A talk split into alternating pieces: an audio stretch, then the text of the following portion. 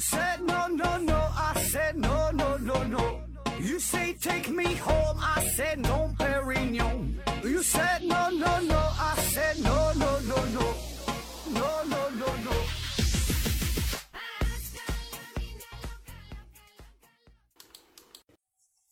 拼命探索，不计后果。欢迎您收听思考盒子，还是线上硬广啊？呃，听节目送奖品，奖品呢分别是美人茶公司提供的五大箱子茶叶，还有五份儿魅厨牌香辣牛肉酱，跟哥混，有茶喝，有肉吃。那如果你长期参与抽奖活动，但就是不中奖，那么呢，你可以微信联系我，我把这两位呃这个商品的推广员的微信号，我把这个微信号推给你，然后呢你自己买点儿尝一尝。我的微信号呢是思考盒子的拼音思思考考和和滋滋，注意这个平翘舌发音。那今天呢，咱继续超级工程系列。呃，比起之前讲的呀，这个登月啊、造原子弹呐、空间站呐这些事儿啊，那今天呢，咱们聊这个话题呢，就是比咱们的与咱们的这个日常生活呃相对离得比较近，叫人类基因组计划啊 （Human Genome Project），简称呢叫做 HGP。那为啥说这事儿离咱们比较近呢？呃，因为基因这个词儿呢，现在就是非常火嘛，对吧？什么基因美白。呃，基因除皱、基因治疗脱发、基因减肥，就但凡是与身体健康有关的东西，都能与这个基因就是扯上联系，呃，显得非常高端的样子。虽然目前看来这些东西基本上都是扯犊子，但是呢，它架不住中国人多呀。哪怕是有百分之一的人能上当，那也是一千多万人呢，总会有这个志愿者呀，愿意为此买单。那为啥说基因这个词儿现在这么火哈？咋回事儿？从半个多世纪之前，沃森和克里克发现了 DNA 的双螺旋结构以来，这个分子生物学就是迅猛的发展。特别是最近这二三十年，你看这又是克隆绵羊啊，又是基因检测呀，还有亲子鉴定啊，嗯，还有说的比较玄乎的这个癌症的靶向治疗哈。原来呢，这些东西就只存只存在于神话当中的长生不老、永葆青春的这些幻想，开始呢，逐渐的就走进了现实。咱们也是攻克了一个又一个的疾病，这个科学家也是开始试图扮演上帝的角色，想要操纵人类生命的进程。那再加上看之前还有一个事儿，这个基因编辑事件哈，就这类事儿很多，也是闹得就沸沸扬扬的，不断的吸引着大家的目光。所以呢，就是与基因有关的这个分子生物学这个话题，就本来这是一个挺专业的事儿，却一下子就成为了这个大众热烈讨论的一个话题。所以我说这个基因这事儿啊，好像离咱们并不遥远，呃，没事儿呢就总能听说新闻也是总这么报，嗯，感觉大家还就挺熟悉哈。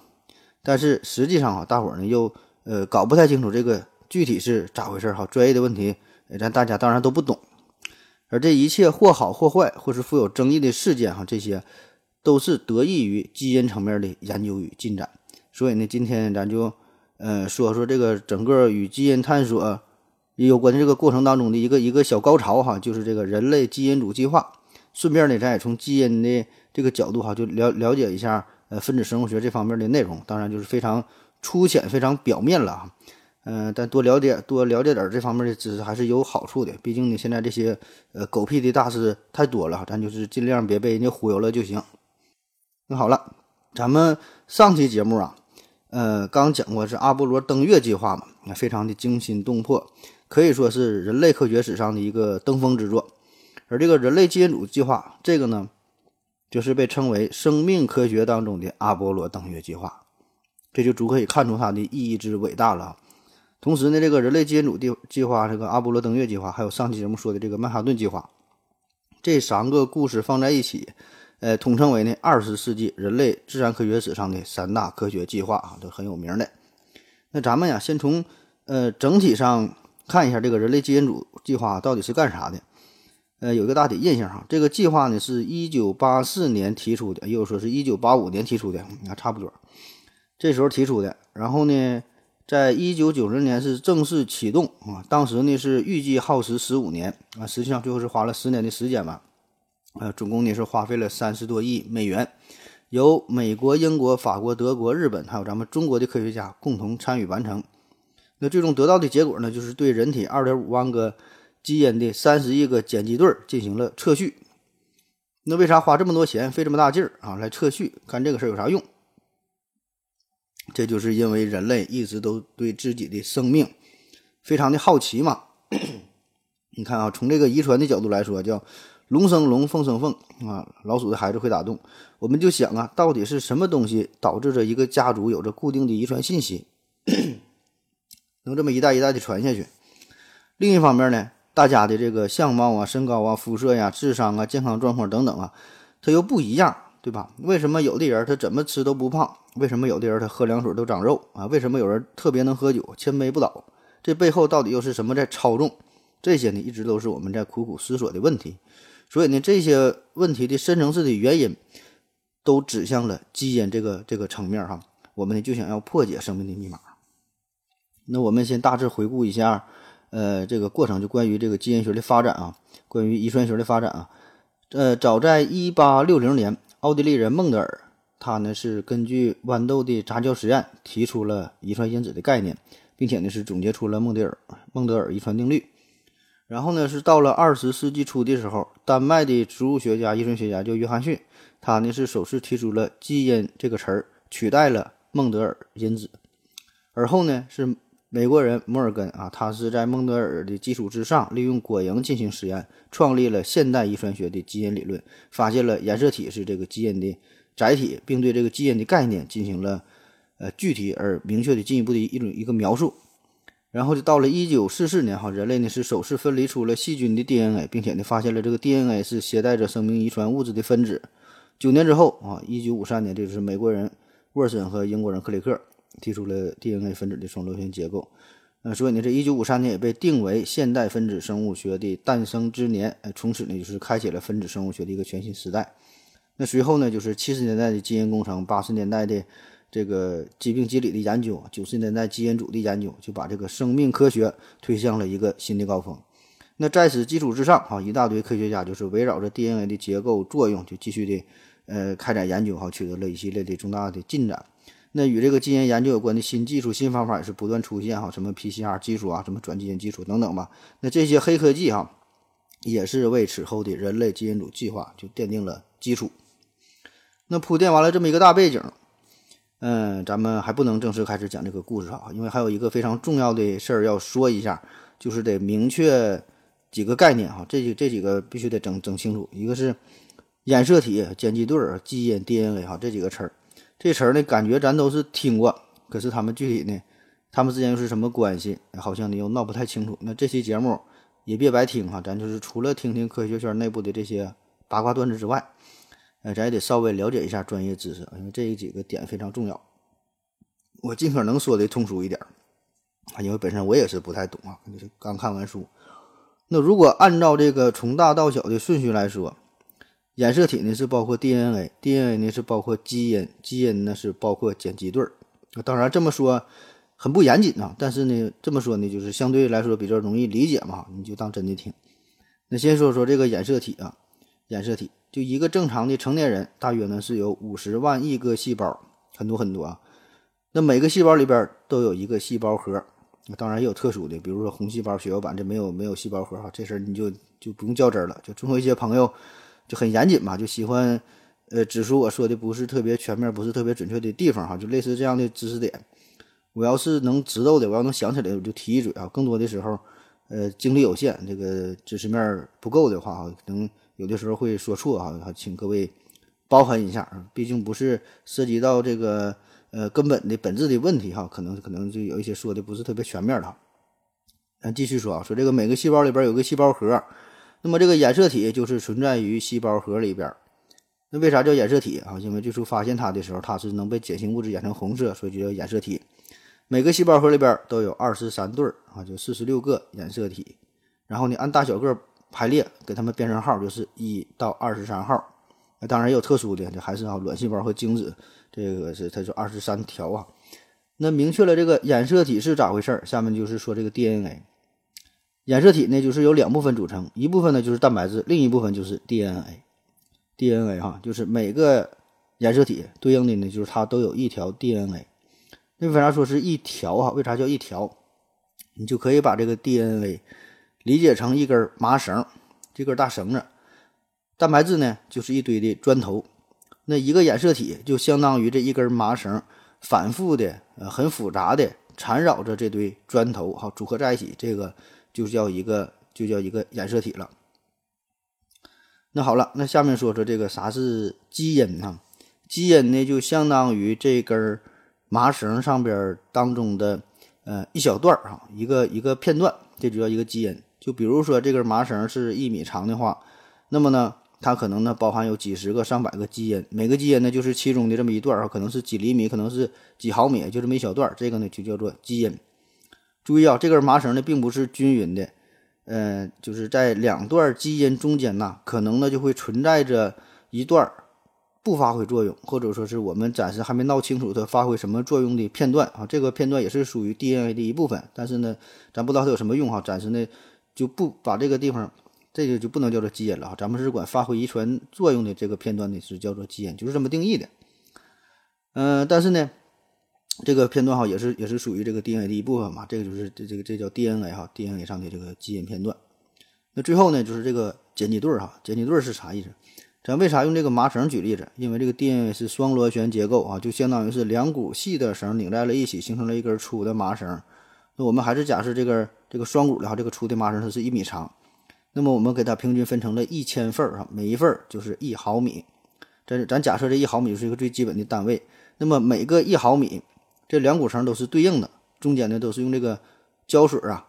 粘在了一起，就相当于是一千份胶水，每个一毫米都是对应的这么粘在一起。也就是说，这一千份都是自己独立的一个结构。那么这每一份就相当于一个碱基对儿。这个呢就是一千个碱基对儿，那中间的这个胶水儿啊，实际上呢它就是氢键。那每一份构成的原则也都是一样的，这个氢键的两边就是 A 对应着 T，G 对应着 C 哈，是用这个一个字母表示的这个碱基，具体是啥这咱就不管了。A 和 T 之间呢是两个氢键，G 和 C 之间是三个氢键啊，就就大概就这个意思。那么再反过来说，也就是若干个相邻的碱基对放在一起，就组成了一个基因片段。那当然也有一些这些碱基放在一起呢，它们不发挥作用，或者说我们暂时还不知道它们发挥什么作用啊。总之，这些所有的这些碱基对放在了一起啊，这个呢，这就又形成了 DNA 啊。这个咱就是再这么反过来再说一遍，也不知道我说没说明白啊。嗯，你可以在大脑当中当中啊，想象一下这个立体的结构啊。当然也可以看看节目下方的一个图片，一看这个图片呢，呃，能好理解一点。那明白了这个大致的结构啊。呃，人类基因组计划呢也就好理解了。他呢就是想知道每个染色体上，就每条 DNA 上这些碱基的排列的顺序，就是这个 A、T、G、C 哈，这个排列的顺序谁挨着谁哈，这么一大条，从上往下哈，从左往右，这个到底是个什么个顺序？这叫测序。当然这个还不算完哈，这是只是最基本、最最基础的一个研究。更重要的还是后边哈，专业的说法是分的四大块儿：这基因测序绘图啊，这物理图、转录图。遗传图和序列图，呃，这个听着闹心哈，可以快进三分钟。这个物理图呢，就是以这个序列作为目标，就是想要测定，呃，绘制出 DNA 片段的位置。那转录图就是专注于有表达功能的基因的数目、种类和结构、功能信息啊。那么遗传图呢，就是根据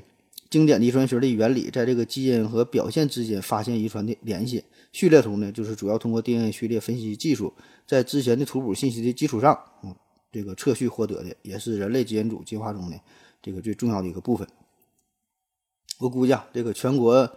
这么多高中、这么多这么多大学哈，能把这个问题讲的像我说的这么清楚的，应该不超过三个哈，顶多就俩吧。那好了，把以上这些问题，这些最基础的，把这个整明白之后，接下来的故事也就好理解了哈，咱就可以整点轻松的了。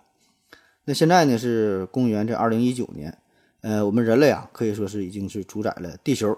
那特别是在健康这个问题上，呃，咱们是上了一个又一个的台阶啊，根根治了天花，战胜了霍乱，控制了麻风，嗯，征服了结核哈，就一个又一个，呃，一个又一个就曾经是这些不治之症吧，咱们现在是不断的碾压着这些这些疾病哈，这呃赢得非常的漂亮。那现在呢，呃，上述这些疾病可能更多的只存在于医学的这个教科书当中。那人类的平均寿命，呃，比之以前呢，也是有了很大的提高。可是呢，在这个欣喜的同时，仍然会有一些慢性病，有一些家族性遗传病，还有各种这个这个癌症哈，仍然是不治之症，仍然是困扰着我们。这个呢，又给我们带来了新的挑战。所以呢，在这种情况之下，人类或者说是人家老美，哎，就想，呃，从根本上找出这些疾病的原因啊。呃，以前哈，咱想治疗这些疾病，研究这些疾病，都是单枪匹马的对个别的基因进行研究，不成规模。啊，比如说这大伙儿都听过叫二十一三体综合症啊，这就是，呃，多了一条这二十一号染色体啊，就是对这个染色体进行研究呗，这就是一个有针对性的研究。那这回不一样了，老美呢要搞个大的啊，要要研究基因组。所谓的基因组就是，呃，所有这二十三条染色体上面所有的基因啊，所有这些碱基对都要弄清楚，这样呢就能找到呃人体生命当中各种疾病的这个钥匙哈，这个癌症可能呢也就迎刃而解了。长生不老，也许呢不在话下。于是乎，美国人就开始酝酿这场生物史上的旷世之作。好了，咱们先休息。我要跟正南去尿尿，你要不要一起去啊？我也要去。哎，风姐，我要跟正南、阿呆一起去尿尿，你要不要一起去啊？嗯嗯，喝了口水，回来咱们继续聊。最早提出人类基因组测序计划这个事儿啊，是一位叫做杜尔贝科的人。他呢，嗯，是一位生理学或医学的呃诺贝尔奖得主，在这个圈内呢是很有影响力。早在1986年，他呀在这个《自然》杂志上边就发表了一篇文章，叫做《肿瘤研究的转折点：人类基因组测序》。大概的意思呢，就是说，你看哈，不管是病毒呀、细菌呐什么的这些导致的疾病，还有说什么比如内分泌失调。等等吧，不管是什么疾病，虽然我们可能呃不能从根本上完全的治愈它，但是呢，起码呢，我们还是有一些比较靠谱的治疗手段。但是肿瘤这个事儿啊，这个太复杂了，太难治了。我们能做的基本呢就是发现个肿瘤，呃，可以给它切掉，但是切完它还会长啊，就不不能根治。其他的呢也有一些辅助性的治疗，那效果呢也是价值的受受。那咱为啥不能攻克癌症呢？这个。杜尔贝克他就说是咱们研究的方向不对啊，就是说你身上有有炎症哈，你就得研究这个是哪种细菌的，然后呢针对性的用药。那比如说你血压高，你得研究是什么原因引起的高血压，呃，然后呢也是有针对性的进行用药，有的放矢嘛，对吧？这样降血压。那这个癌症它的这个根源呢是在于基因的层面，因为这个疾病很复杂嘛，对吧？是一个整体的综合的结果，而不是一个单纯的一对一一个线性的关系。所以呢，你就得研究基因，得研究整个的基因，你得往祖坟上边跑。那既然这个诺贝尔奖得主他都发话了，那圈内的人自然也是十分的支持。一方面呢，这人家有权威性，对吧？而且人家说的是，那确实很有道理，就得到了大家广泛的认同。那另一方面呢，你科研这事儿，对吧？你一旦申请了一个大的课题、一个大的项目，那就意味着马上就有巨额的拨款，这个国家政府也会重视这个事儿，这非常现实。所以，这个杜尔贝克他这个想法一提出来之后，马上就受到了医学界、生物学界等等相关很多产业、很多部门的嗯热烈的讨论和大力的支持。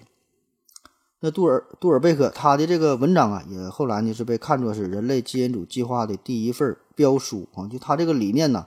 呃，确实很新颖，就是与过去的那些想法不同啊。以前都是呃各种单打独斗，都是这种写小作坊的研究实验。那某个特定的疾病就找某一个特定的一段或者是几段特定的基因。那现在不一样，现在是进行批量化的生产、批量化的研究，可以说是把这个实验室变成了一个大车间哈，就变得这种工业化、自动化这种全新的模式。专业的说法呢，这就叫高通量哈，就是批量的生产、大规模网络化。所以呢，这种研究模式就改变，就引起了一个巨大的改变哈。这样也是带来了这个生物学界的呃一个连锁的反应。那么历经了两年之后。呃，美国科学院国家研究委员会啊，综合分析了各方面的意见，进行了一些考察的评估工作。呃，分别呢是在一九八八年的二月和四月就发表了研究报告，呃，也支持人类基因组计划的研究设想，并且呢建议这个美国政府啊，给予资助。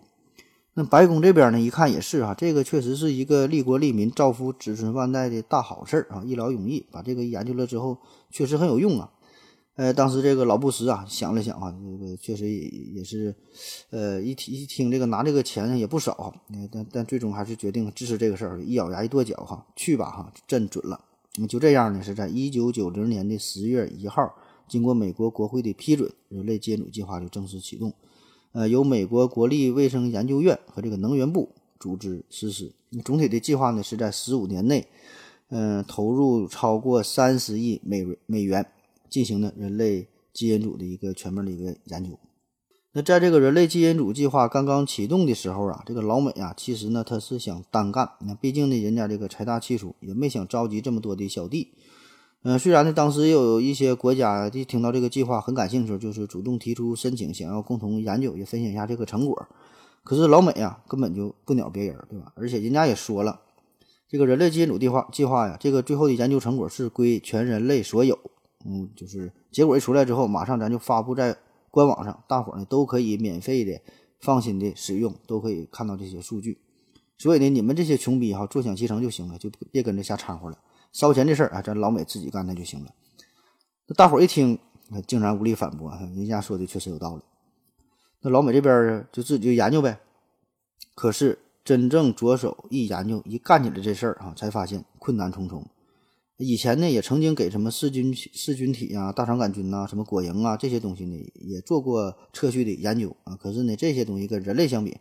完全就不是一个数量级，那难度相当相当之大。所以呢，后来呢，就陆续有其他几个国家也是加入其中啊，主要就是这个英国。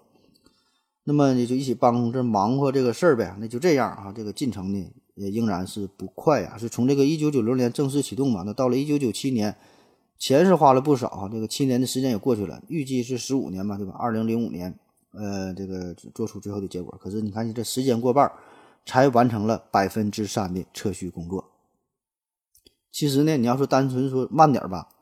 也无所谓，对吧？顶多就是这个吹牛逼不成功，最后就被人笑话一下呗，啊，也也无所谓。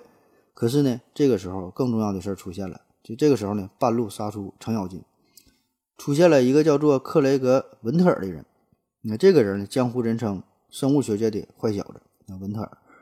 那这位大哥呢，他就想凭借着一己之力挑战六国科学家啊，当时是其实是五国啊，这个那那是还还中国还没加入呢啊，这时候。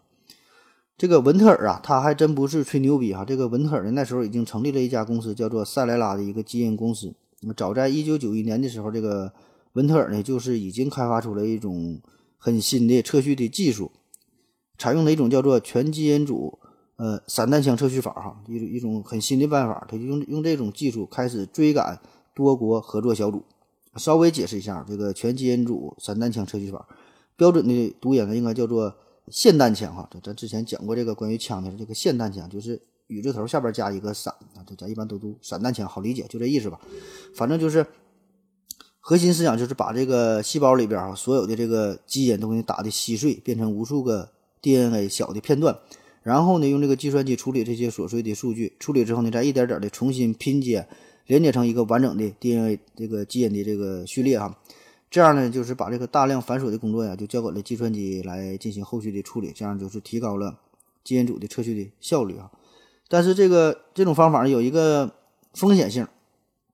就是说你容易出现拼乱、拼错的结构，因为你是胡乱的打散，重新拼接，怎么能保证这个拼接成功哈不乱？那么呢，这个思想呢，就是说需要通过算法来检测小片段之间。重叠的部分，然后呢是重构这个基因组，就是说不是说两个完全中间切断，中间是有一定部分的重合，可以把这个重合重合之间找到，然后呢是拼接在一起啊。当然，无论如何，这么这这种说法呢，仍然是一种比较粗犷的做法，但是它的好处就是效率非常高。而当时这个其他的这个六国部队哈，对他们的用的这个办法呢，就是相对比较稳妥的，就每次拆分呢都是做好标记。那你想想，这么大的工作，这个做完标记再，呃，重新拼接就相对比较慢哈。好在当时是各国合作嘛，分发到各个实验室，然后再测序，然后再是重新组合，呃，准确性非常高。但总体来说，这个效率就是比人家来说呢，就是差了很多。那么文特尔他就是凭借着这个独门绝技吧。他计划呢是说要花三亿美金，三年的时间就能完成这帮科学家三十亿美金十五年要完成的任务。这个还不算啥哈，更重要的是，文特尔呢他还放话出来，他说呢他要把这个人类基因组图谱申请个人专利，完全垄断人类基因组的信息，并且呢从中牟利。你们非常坦诚哈，就是这么想的，就商人嘛，他他就这么说。所以呢，呃，这还不算，在这个这个后续呢，他还想利用这个基因组技术，想制造出这个自然界当中前所未有的全新的生物哈，因为这个基因都能整了哈，就改呗哈，瞎整呗。那么这两个想法呢，就是完全触碰了人人类基因组计划的底线哈，不可能让这么宏伟的一个工程，把这个东西变成一个人一个企业牟利的工具啊，不可能让你让你自己申请专利，更不可能让这个基因工程变成呃制造新的怪物的一个工具哈，不能让你突破这个伦理的底线。而且真要是被这个文特尔抢先了，这些呢，这人家这个成果也是对这些多国组织一种赤裸裸的一个打脸啊！你你这一帮科学家这种大型的跨国合作，花这么多钱，最后没干过人家一个人领导的一个公司啊，这脸往哪放哈？所以基于以上这些原因，这时候这个老美啊真是着急了。那本来他不说二零零五年完成嘛，这回宣布要提前两年，说二零零三年就要完成任务。然后呢，中国这时候也是加入到人类基因组计划当中嘛。我想啊多少跟这个可也可能有也有点关系。人多力量大，虽然咱只占了百分之一的任务，多少也是贡献点力量呗。当然，这个是我瞎猜的哈，这个这个没有什么一个官方的报道。反正这个时候就是一个人与六国集团为了共同的目标，鼓着劲儿比赛，都要解密这个人类的终极密码。那在二零零四年二零不二零零零年的四月六号，这个塞莱拉公司就突然宣布哈，已经完成了基因测序工作。呃，四天后呢，这个美美国国家人类基因组研究所所长就这边的呃这个领导人呢叫做弗朗西斯科林斯，他呢就发表声明说，这个文特尔的测序结果啊，说不一定准确。嗯，说他们本来应该对这个基因组的测序结果呢，在核查十次哈才才算才算。最终才能公布，才能认可。但是呢，当时他只核对了三次，所以这个结果不准。话虽这么说，对吧？但是这事儿还是给这个六国合作组织带来了更大的压力，迫使他们的工作再次把这个进度啊提前，就想要拼命追赶走在前面的这位科学疯子、科学狂人啊。但是真追不上啊，人家这个方法还是效率很高。虽然文特尔的这个做法啊，也是受到了几乎全世界同行的指责。可是人家呢就是牛逼啊，你就是拿他没有办法。那眼看着这位大反派就要找到了开启人类密码的金钥匙，那怎么办？这事儿啊就把当时的美国总统克林顿就给惊动了。克林顿呐，克林顿哈，嗯，他就找到了这边的负责人，就是咱说的这个这个弗朗西斯·柯林斯哈，就派这个柯林斯和文特尔谈判，争取能够达成双方的一个合作啊，并且呢是。呃，放弃申请专利的打算，嗯，可是毕竟人家文特尔是手握主动权，所以柯林斯当时面面临着巨大的压力，看看怎么事才能把这事解决啊。那么进行谈判的这个过程啊，是非常的艰难。双方争论的主要焦点呢，就是这个具有科学史上哈巨大的、嗯非常重要的里程碑式意义的这个荣誉和这个研究结果，究竟是应该归谁所有？到底是六国合作组织，还是说文特尔和他的塞拉塞莱拉公司呢？另外呢，就是这个双方基因组测序，到底谁测的更完整，谁更准确，谁更有用？哈，就研究结果谁更厉害呢？那还有一点呢，就是这个，呃，全人类哈，这个作为全人类最重要的数据，这个基因组的图谱这个信息是否应该免费向全人类开放，免费向全球各个国家开放，各个研究组织开放呢？那么。文特尔哈还能不能依靠这个继续研究赚钱呢？对吧？人家本来想申请专利了，你这个你免费开放了哈，那人家能干吗？所以双方就讨价还价呗。最终的结果是，文特尔呢最终放弃了申请专利的要求，双方呢达成了协议，就是要同时联合宣布成功研制出的人类基因谱的呃这个草图。当然了哈，至于当时呃是利用了威逼利诱啊，还是？软硬兼施啊，还是说文特尔突然良心发现，想要重新做人呢？哈，这这咱就不知道了。反正结果是都挺好。好了，咱们再休息一会儿。我要跟正南去尿尿，你要不要一起去啊？我也要去。哎，风姐，我要跟正南、阿呆一起去尿尿，你要不要一起去啊？好了，尿过尿回来，咱们继续聊啊。二零零零年的六月二十六号，时任美国总统克林顿在白宫郑重宣布，人类有史以来制作的最重要、最惊人的图谱，也就是人类基因组草图绘制完成。那站在克林顿身边的有两位科学家，一位呢就是人类基因组的主要项目负责人啊，弗朗西斯·柯林斯；另一位呢，就是这个美国政府不得不邀请的这位科学狂人文特尔。那克林顿宣布了这个事儿之后，哈，很快呢，在二零一一年的二月，按照规定，双方呢就要同时公布出自己的研究结果。那柯林斯这边带领带领的六国团队实验室联合体，他们的报告呢，这个结果啊是发表在《自然》杂志上。同时呢，另一边文特尔的他这个塞莱拉基因公司，他们做出的这个人类基因组测序的报告，这个结果是发表在《科学》杂志上。也就是说，这两个研究组织同时在世界顶级科学杂志上同步的就公布公布出了他们的研究成果。注意啊，这个可不是他们。呃，联合研究出来的一份结果哈，而是说各干各的，就是相当于这个两个人呢都用自己的办法呢做出了一道数学题，然后呢同时公布出自己的解题过程。而令人惊讶的是，就是他们的这个测序结果，这两份测序结果保持着高度的一致性哈，基本还真就差不多。那彼此也就印证了对方的正确性，同时呢也证明了自己。那这个故事啊，似乎呢是以平局收场，但是不得不说啊，实际上这个。文特尔啊，这个确实很厉害，就利用了更短的时间哈，更少的资金，呃，也是开创了一种全新的方法吧，嗯，是得出了这个结果。同时呢，在他的穷追不舍之下，也是默默地加速了六国集团人类基因组测序的这个进度。所以呢，从这个角度来说，这个文特尔呢还真是起了不小的作用。而且更狠的是哈，人家呢这个是一个人哈单挑你这个六个大国，嗯，可。略显遗憾的就是这个文特尔本人，他最终的结局啊，并不是很理想，可以说是完全背离了他的初衷。那作为一个生物学家，同时呢，更重要的是也作为一个精明的商人，这个文特尔一开始人就说了，我就是一心就想着赚钱，就想申请专利，我就想赚钱，就表明了自己的立场。可是呢，最后很无奈哈，被这个克林顿招安了，不得不与官方进行合作，没能申请到人类基因组的专利。那结果呢，做这个研究还花了不少钱，最后呢是。赔了夫人又折兵哈，都给别人做了嫁妆。虽然最终的结果是证明了文特尔本人以及他的塞莱拉公司的伟大之处啊，可是最终他的这公司的股票这个股价啊是一落千丈。那为了应对公司的这个困境吧，文特尔呢又提出了一个呃更为疯狂的哈、更为野心勃勃的一个一个计划，叫千元基因行动，就是说花一千美元这个价格就能为每个人。这个进行基因组的一个测序，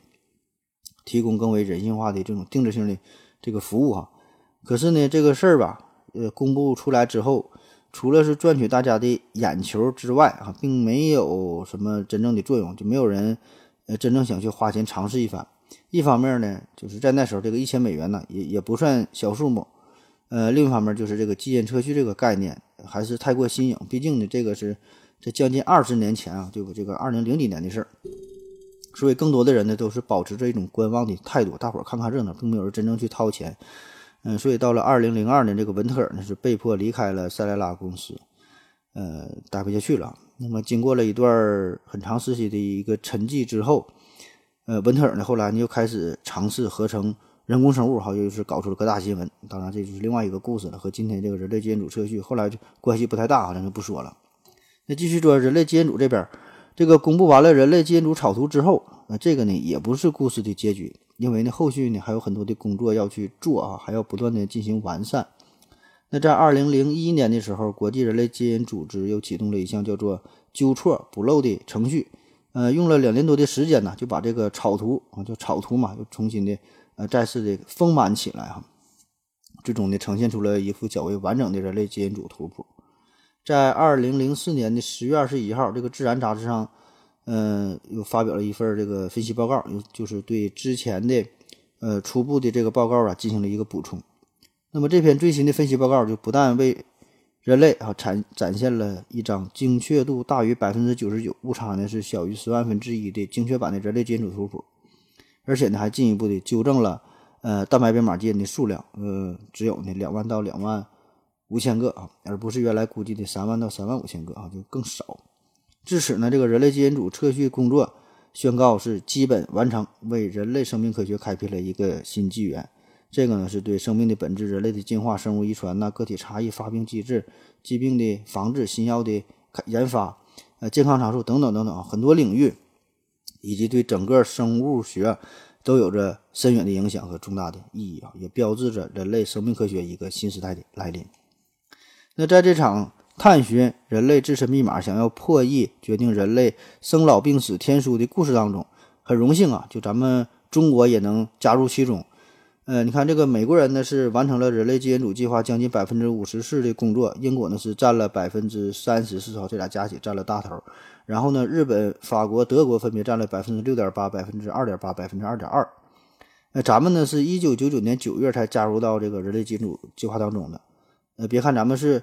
最后加入到这个计划当中的哈，但是呢，咱们承担的任务也是最少啊，承担了人类第三号染色体短臂上。三千万个碱基对的测序，大约呢就是在呃整计整个计划的百分之一啊，因为一共是三十一个碱基对嘛。那虽然咱们这个工作量啊确实是少了点儿，但是呢这个事儿这个意义重大哈，这个性质就不一样。你看从零到一这个是最难的，那你从一到二，从一到十，从一到一百这个呢就相对容易了。所以咱能完成这个百分之一啊，这也是呃咱中国人哈就向全世界证明了一下咱们的科研能力，起码这个事儿咱能干哈，也就意味着咱们。开始跻身跻身于国际生命科学研究的一个前沿哈，并且呢，咱能做出咱应有的贡献，起码咱也没给人家拖后拖后腿啊。最后呢，也是光荣的完成了这个任务。而且因为咱们是发展中国家嘛，所以咱们的加入使得人类基因组计划这个档次啊也就上来了啊，或者说去或者说是下去了，反正就是不一样了，就是让这个项目真正成为一个国际性合作的大项目，而不只是那些呃少数的发达国家就高端人士的游戏啊。反正不管怎么说哈，通过这个这个国际性的一个合作吧，嗯，咱们也是分享了关于基因组学这个技术呃资料哈，分享这些经验，也是建立了咱们这个关于基因组测序啊研究的一个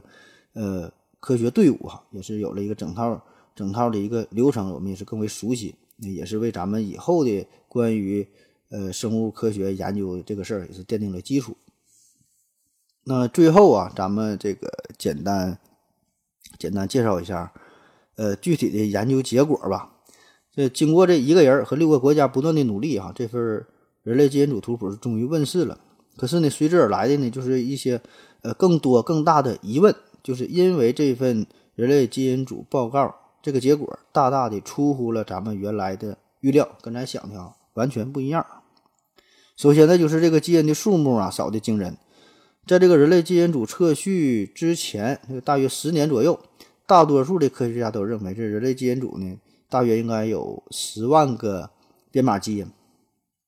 早期的教科书上也都是这么写的，十万个。甚至有一些研究人员呢，曾经估测好，大约得有十四五万个基因。后来呢，经过进一步的研究嘛，这个科学家再次估算就没有那么多，呃，怎么也得有三万个到三万五千个，呃，这个编码基因。可最后的结果呢，实际上呢只有两万到两万五千个左右。塞雷拉公司呢给出更确切的数值，说是二点呃六四六三八三万哈到三点九一四九一四四万个哈，顶多呢是不超过四万个。这个数啊，只是线虫和果蝇基因数量的两倍，而人类拥有的，而老鼠没有的，呃老鼠对老鼠没拥有的基因呢，这个只有三百个哈。那对比一下，这个杨树的基因，杨树它的基因呢，居然高达高达七万多个。那咱再用最开始那个例子哈，咱咱再说一下，就是设想啊，还是在一根长长的 DNA 当中，那其中真正发挥遗传作用的这部分呢，或者更准确的说，我们已经研究的相对清楚的，知道它在发挥作用的这部分，实际上很小啊，只有大约百分之一到百分之一点五的。DNA 能够编码蛋白，剩下这个百分之九十八以上的这个序列都是所谓的无用 DNA，也叫做垃圾 DNA。当然，这个说法很不准确哈，这并不是官方的叫法，只是呢这么说相对来说呢容易让大家理解，就是说它没发挥作用，起码咱们还现在不知道它发挥什么作用。就还是想象一下，在最开始这个麻绳举例，一米长的 DNA，其中呢只有一到两厘米是真正发挥遗传作用的，剩下的那些段呢，咱还不知道它是干啥的。那么对于这个 DNA 来说呢，就是存在着呃沉默的大多数。那当然，这个一厘米分布的也不是均匀的，不是说集中在某一段哈，它是呃分散的在这个一米当中。就是这个人类基因组当中呢存在着一些热点，也存在着大片的荒漠啊，随机这么分布的。咱这事儿具体咱还是没研究太明白。那为什么会出现这种情况？啊，科学家也闹不清楚。目前呢，只是给出了一些不疼不痒的，呃，没触及到本质的一些解释哈。比如说，有一些呢是来自于其他入侵的病毒的 DNA，那么这些 DNA 在某些特殊的机制之下嵌入到了人类的 DNA 当中，但是呢，它已经不能活动了，也没有任何作用，但是仍然保存下来了哈，就记录在这。这个呢，这就就呃这些没有用的 DNA 哈，就是在人类镶嵌到人类的 DNA 当中嘛，这是一种原因。再比如呢，还有一些呢，就是有一部分是来源于进化啊，进化过程当中呢，咱们有一些器官已经失去了，比如说咱现在已经没有尾巴了，那原来有尾巴呀，那么这个尾巴现在进化之后它是没有了，但是长尾巴这个基因仍然存在于 DNA 当中，它只不过没发挥作用啊，这也是造成了一种这个所用所谓的无用 DNA 的一种情况。但是上面举的这两个例子啊，只是其中很小一部分原因，就咱们能知道的、能推推测到的。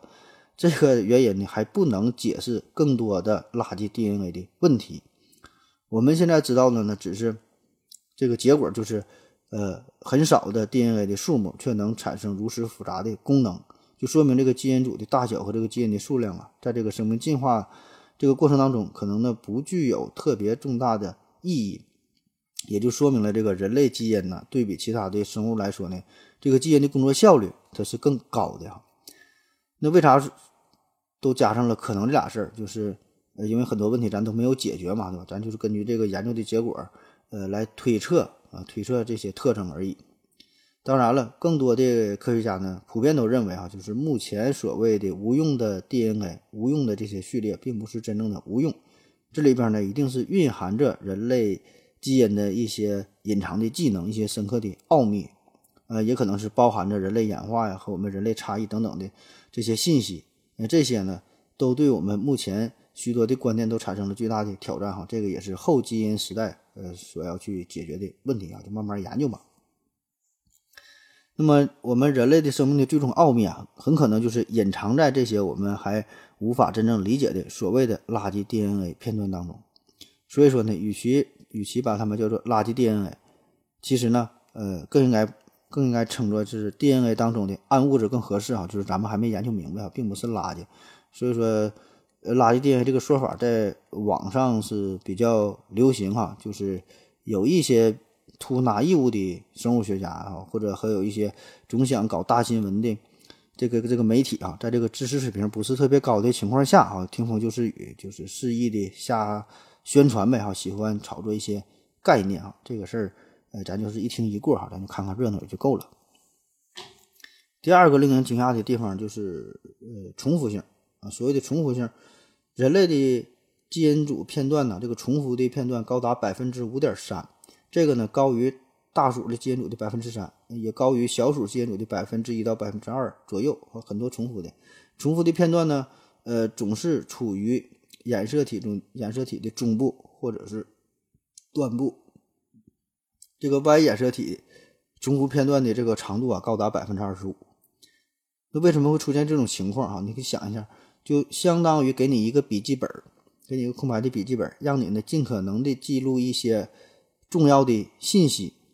把你认为最重要的写下去。那咱姑且不考虑你在这个笔记本上写啥，对吧？这个每人想法可能不一样，觉得重要的东西不一样。但是哈，你不管怎么写，最起码有一条，一个最基本的原则就是。啥子都知道哈，你就别写重复的呗，别写重样的，对吧？你否则你这个就是浪费非常珍贵的纸张，你就一个本儿哈，就让你这么写，你不可能把什么东西写两遍。可是呢，对于这个基因来说呢，它呢偏偏有着大量的重复的信息。你可能觉得哈，会不会这部分信息非常重要啊？比如说你觉得这个自然哲学的数学原理或者是几何原本啊这些经典的著作，这个东西很重要，怕丢失了，所以咱多写几遍呢？当然，这是一种思路啊。可是对于基因来说呢，很多重复的部分，咱们还没发现它有啥重要的作用啊，它就重复了。那现在的研究啊，说是重复的片段为人们开启了一个了解人类基因组是如何进化的，以及人类基因组目前正在经历什么样的变化的窗口。人类基因组如此高的重复片段，呃，表明了在最近四千万年内，人类遗传物质经历了快速的功能变革和结构变革。这大概就是人类具有独特的特征，从而，呃有别于其他非人类灵长类动物祖先的原因。这是我完全照网上念的这段话哈，就是分析宠物片段的事儿。反正我是看了好几遍，也是没太理解哈，念给大伙儿听一下。当然，关于人类基因组这个报告吧，这里边还有太多太多的谜团哈，很多很多东西都没研究明白。嗯，太专业的呢，我也就不往下编了，咱就大概了解一下也就够用了。那还有一个最重要的问题，就是咱说了半天这么热闹，这个人类基因组计划也完成了，那咱们攻克癌症了吗？当然是没攻克了，对吧？并没有原来想象的那么巨大的作用哈，并没有像这个呃杜尔贝克想的那样，就破译了人类基因组的问题，癌症的问题就能迎刃而解哈。很遗憾啊，我们还有很多的路要走。但是不管怎么样啊，这个呢，毕竟是标志着一个全新的分子生物学时代的到来。今天的节目啊，基本就这样了啊。最后呢，我就把这个主题再给你升华一下。一五四三年，比利时人，比利时的解剖学家。呃，维萨里他呢是发表了一个划时代的著作，叫做《人体的结构》。这个呢是开创了人体解剖解剖学的先河，让人们从宏观上了解了自己的结构。那人类基因组计划，这个呢就是建立了人类基因组一个图谱啊，被誉为人体的第二张解剖图。它呢是从微观的层面，或者说是从一个更根本的层次上，让我们了解人类自己。人类基因组计划是开始于一九九零年，持续了十余年。因为它涉及面广、影响力大，又是恰逢世纪之交，成为了承前启后、贯穿于未来整个二十一世纪的最伟大的科学工程之一。同时呢，也是把这个人类带入到一个新时代。哈，从这个生命科学的角度，这个时代呢，是以 DNA 序列作为基础的，是以生物信息学作为主导的，是属于生物科学和生物技术的一个新时代。也就是说呀，这个二十一世纪是生物技术主宰的，呃，世纪。那就像是正好在一个世纪之前，哈，就一九零几年的时候，这个量子论刚刚诞生，也被认为是揭开了物理学主宰的二十世纪一样，哈。那么在这在这个新的世纪，这个呢就是一个分子生物学的时代，哈，这是属于基因的新的一百年。嗯，同时我们还有很长的路要走嘛。一方面就是至于基因这个研究的本身。这是在技术方面呢，我们有很长的路要走。另一方面呢，就是因为这个基因学吧，它呢会给我们带来很多新的问题，它涉及的方面很广。那人类基因组计划本身，那计划本身，这个是涉及到呃人类 DNA 序列测序的这个事儿哈。但是呢，随着这个研究不断的深入，已经不仅仅局限于测序的技术了，对吧？还有这个呃人类基因组的呃序列的变异呀，这个基因的功能啊。呃，比较基因学哈等等很多的方面，同时呢也涉及到更多的就是包括社会学、法律学、伦理哈、生物信息学、计算机生生物学等等很多的方面，也让我们不得不重新审视我们人类自我的一个定这个定位的问题，还有包括这个生化武器呀、克隆生命啊、嗯基因争夺战呐、基因与个体的隐私啊、这个医疗资源的分配啊等等很多的问题与矛盾也开始逐渐的浮出水面。也亟待我们去思考与解决，而且呢，这个故事啊，给我们带来很大的一个警醒，就是在这个人类基因组计划过程当中，就出现了像文特尔这种科学狂人。那么在以后的研究当中，又会出现什么样的幺蛾子，又会出现样什么样的科学怪人？这个都不好说。所以呢，我们就抱着一颗平常心，默默的去看热闹吧。好了，感谢您的收听，谢谢大家，再见。